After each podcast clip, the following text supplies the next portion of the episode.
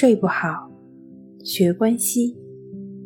关西五分钟等于熟睡一小时。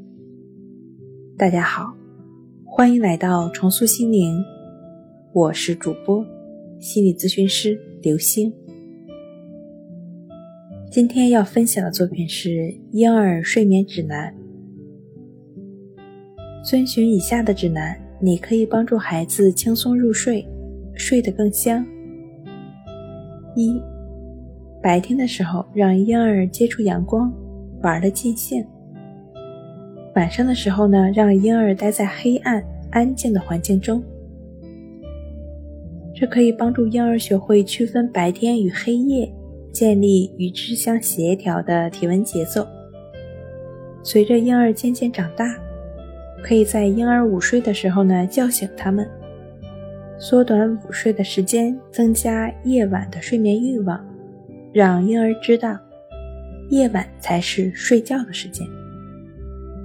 二，跟许多成人一样，婴儿在睡前呢也需要一段时间安静放松。对于几个月大的婴儿来说，这段时间应该是愉快、固定的。关灯后，可以轻轻地给婴儿讲故事、唱摇篮曲、讲悄悄话。这些活动呢，都可以帮助婴儿放松下来。三，确保婴儿的房间晚上足够静、足够暗。晚上需要给婴儿喂奶或者换尿布的时候。尽量少弄出动静，动作轻一点，说话小声一些。然后呢，逐渐拉长喂奶间隔的时间，减少喂奶的频率，将婴儿夜晚醒来的次数降到最低。